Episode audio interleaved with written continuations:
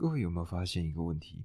也就是呢，当你身边所挚爱的人，他们呢在人生遇到了各式各样的挫折的时候，你呢会挺身而出，愿意帮助他们；又或者呢，像是如果有养宠物的人们，你们呢如果宠物发生了各式各样的问题的时候，我们呢会带它去看医生，然后呢用各式各样的方法，让这些不喜欢吃药的狗狗们吃下他们的药品。可是呢，反观人类，我们自己，我们本身，我们呢都会去劝他人，但是呢，我们其实自己反而不那么爱去督促自己，让自己去吃这些药物，定期的吃下这些药物。那除了呢，我们这种日常可以见到的一些例子，其实还有更惨的，也就是呢，各位有理解过什么叫器官移植吗？器官移植呢，基本上就是一个人他的身体的某一个器官已经坏死了，那这时候呢，他急需别人透过他们的方式，透过可能死亡或者捐赠器官的方式，让这些器官坏死的人可以重获新生。但是呢，其实器官移植这件事情并没有我们想的那么简单，它不是从一个人的身体取出来放到另外一个人的身体进去之后，然后缝缝补补就可以正常运作了。我们的身体是一个很奇妙的机制，我们呢会判定什么样是外来的物种，所以呢，今天当个这么大的组织、这么大的器官，它呢是外来的，并且放到了我们身体里面的时候，我们呢是会认为它是一个外来者的，而这样子的情况呢，我们的身体就会出现排斥反应，所以呢，在出现排斥反应的时候呢，我们的身体会。透过我们的细胞来攻击这些外来物种，而如果一个器官移植的人，他呢想要获得一个健康的器官，在这个情况下，他们器官移植之后，他们就会开始要服用这些药物，但是呢，这些病患还是遭到了很多的折磨。原因呢，并不是药物无效，而是因为他们本身不会按时的服药。那么，透过这样子。他们这样子的一个做法呢，最终他们移植的这个器官呢，甚至可能会让他们完全没有办法使用，所以这完全就令人匪夷所思啊！我们呢花了这么多的时间等到了一个器官，但是呢器官来了之后，你呢却不使用它，这个是一件非常非常矛盾的事情。但是为什么会这样子呢？在这个第二个规则里面，它呢给了我们一些启发。那么这里面呢，他会讲到一些关于神学相关的故事。那各位呢，可以把这里面当做一个故事来听。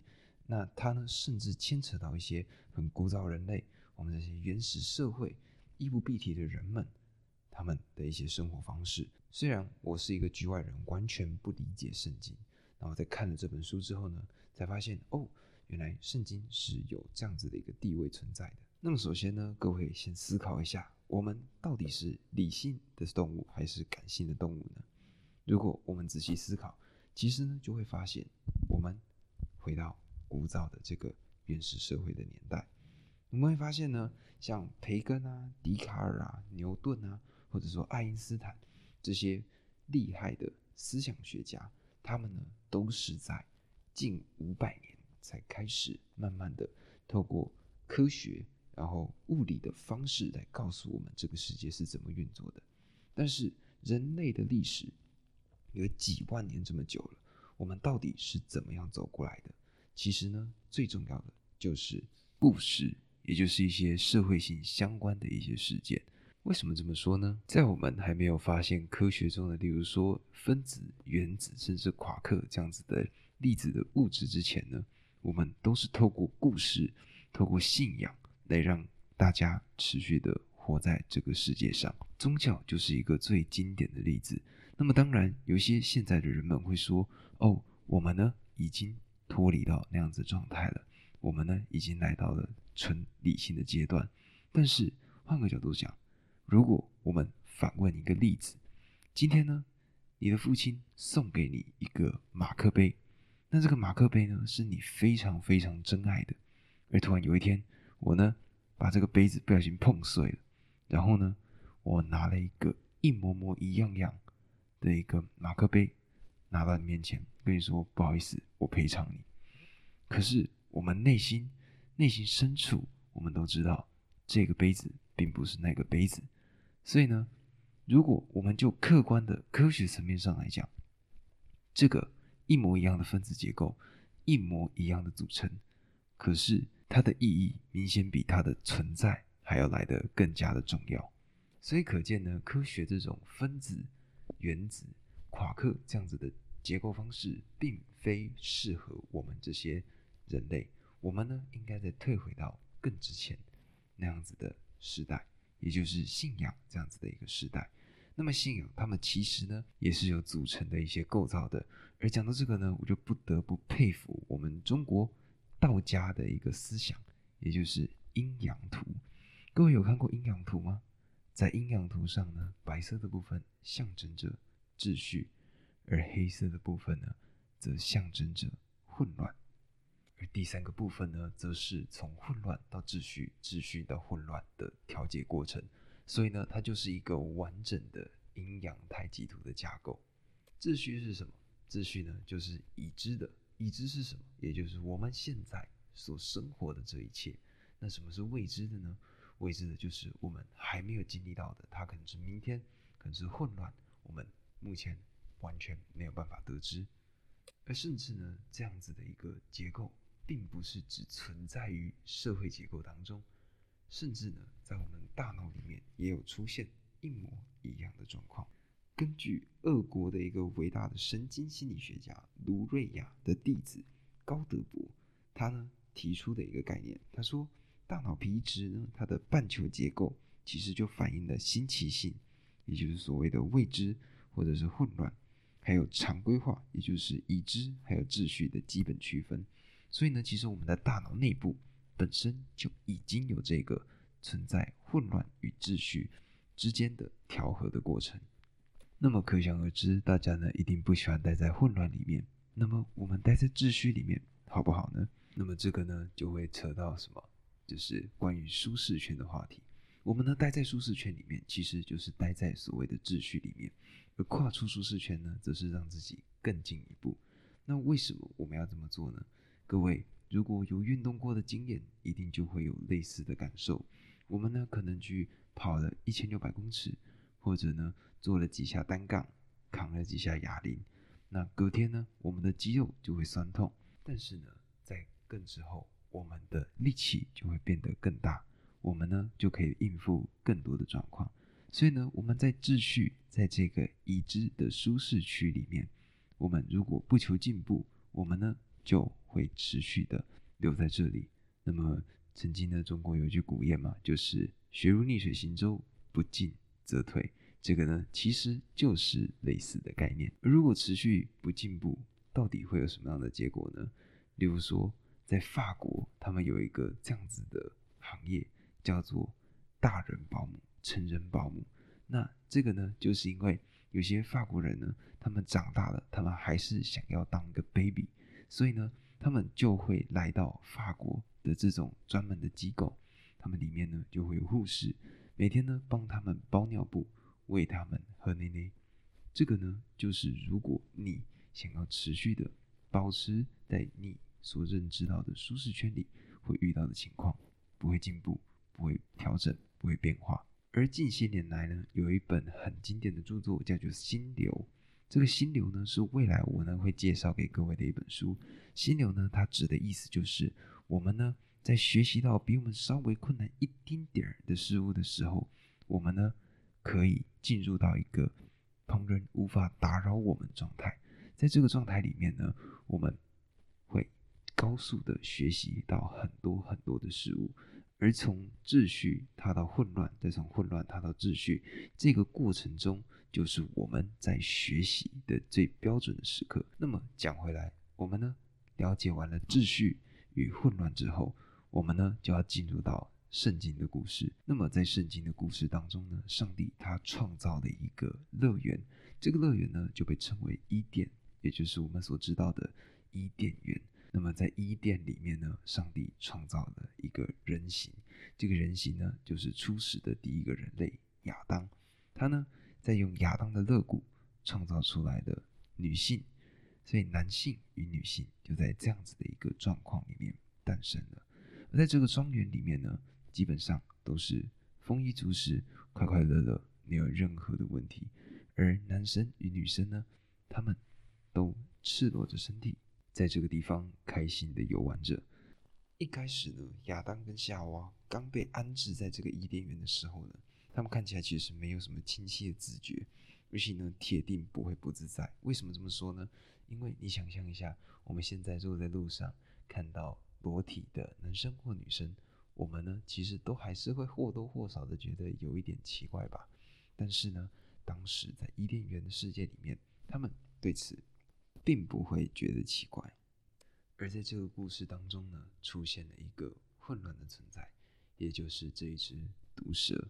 那这只毒蛇呢，它做了什么？它呢诱惑夏娃，跟他说，只要吃下禁果，他呢就不会死，而且呢眼就开了，像上帝一样会知道善恶。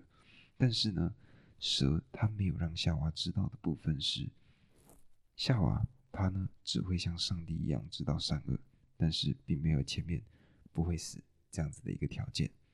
而夏娃呢，身为人类，他呢很想知道更多的事情，所以呢，他就决定吃了这个果子。一瞬间，他呢就醒了。他有生以来第一次有所谓的个人意识，而或许就是第一次他看到自己的裸体。裸体呢是一种向外扩张的表现，向外展示的表现。我们呢，如果赤身裸体的情况下呢，我们的所有优点、缺点都会暴露给别人知道。而也就在这样的一个时刻，夏娃开始感觉到了难为情。而夏娃呢，也将这样子的自我意识交给了亚当。亚当呢，也吃下了这颗禁果。如果有些人呢，在这个时候觉得这样子的一个思考模式有一点奇怪。各位可以思考一下，如果我们现在就在路上，然后完全没有穿任何的衣服，我们是不是会感觉到害羞呢？因为在其实我们的内心深处，我们呢是会接受评判的，而只要我们接受评判，我们呢就会觉得不自在。而亚当夏娃呢，他们在第一次得知了裸体这件事情所带来的影响之后，他们呢便第一次穿上了衣服。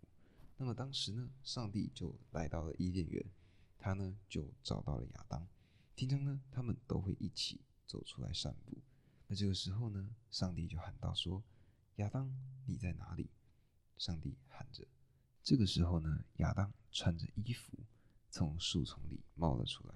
他说：“我听到了上帝，但我赤身裸体，只好躲着。”上帝这时候呢，反问道：“他说，谁跟你说你裸体？”你是不是吃了什么不该吃的东西呢？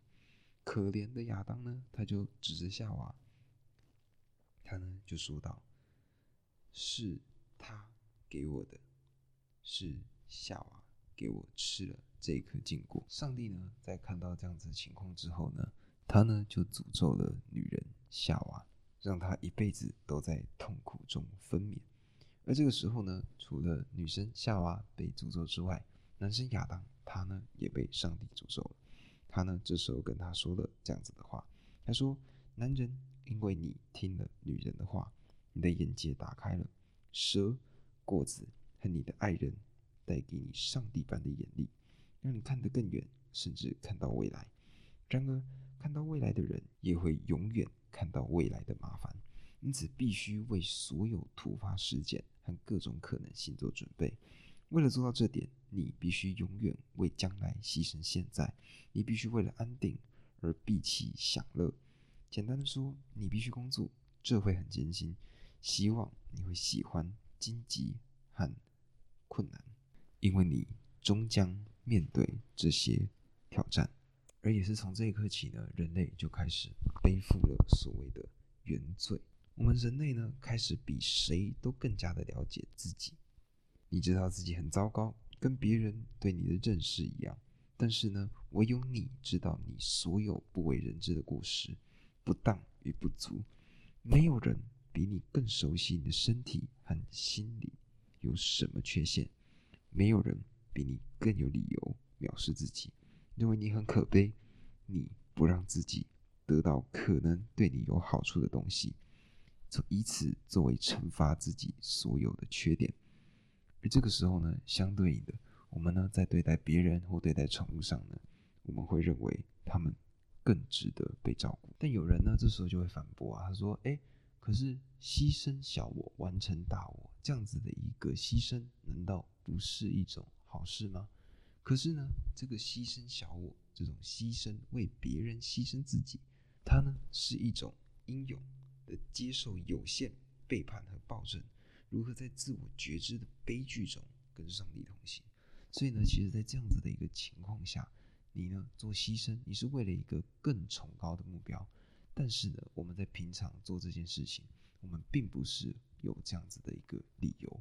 我们呢做这件事情，就是坦白讲，换成我们的用语就是犯贱。那么，各位，我最近在看到《孝经》里面呢所提到的故事，《孝经》呢它最重要的重点就是身体发肤受之父母，不敢毁伤。那么，为什么说这样子就我们可以达到孝呢？其实各位有没有印象这样子的画面？也就是当我们的身体不舒服的时候，我们遭遇到困难、遭遇到挫折、遭遇到车祸、任何意外的时候，我们的父母其实是全世界最担心的。但是呢，如果你让你的父母担心了，是不是就代表你其实并没有尽到你的孝道呢？这个呢？其实就是我们为什么不应该去伤害自己，更甚者，那些残害自己生命的人，他呢会造成的是他们身边的人的那些苦痛。那么这样做又有什么意义呢？所以呢，这就来到了我们最重要的部分，也就是我们到底应该要怎么做。书中呢给出了一个还不错的见解，他说呢，我们需要去考虑未来，并且我们必须这么想。也就是，假如我好好的照顾我自己，我的人生会是什么样的变化呢？有什么挑战性的工作会令我成为一个有用的人，能做出有意义的事情，使我能背起自己这份重担，并享受一切的成果？当我稍微自由的时候，应该怎么样增进自己的健康，扩充自己的知识，强化自己的身体？你呢，需要知道自己身在何处，才能够着手规划自己的路程。那么我呢，在听到他的这个片段的时候，其实呢，我在 YouTube 上面，他呢也有讲到类似的画面。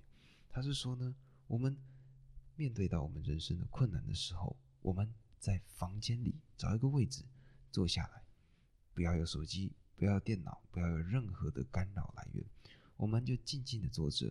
问我们自己说：“哎，有什么东西是你知道要改变，你想改变，而且你愿意去做出改变的事情？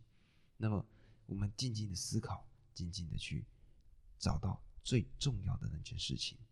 从那一刻起，我们就会真正的知道我们到底应该需要的是什么。而这一刻，就是我们改变的开始，也就是他这条规则。”善待自己，就像善待任何你有责任帮助的人一样。书中呢，他留下了这样子的一段话，我呢想念给各位听。他说：“世界走在倾斜的轨道上，你呢可以为世界指引方向，朝天堂近一点，离地狱远一点。你一了解地狱，探究过地狱，特别是你个人的地狱，就能决定你不要往那个方向走。”不去创造那样的地方，你呢可以瞄准别的目标。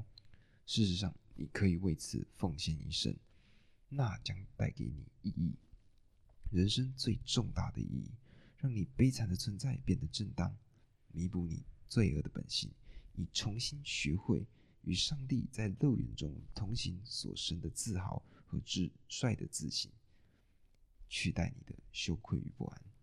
虽然呢，这一段他都是用神学的角度来做解释，但是呢，他的本性是希望我们变得更好。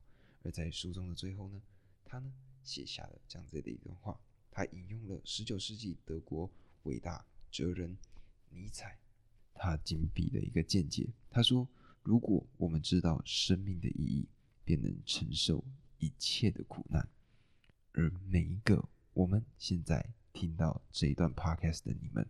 我也希望在这个过程中，我们可以渐渐变得越来越好。善待自己，就像善待任何你有责任帮助的人。从这一刻开始，真真正正的变得更好吧。而这个也是我录 podcast 的原因。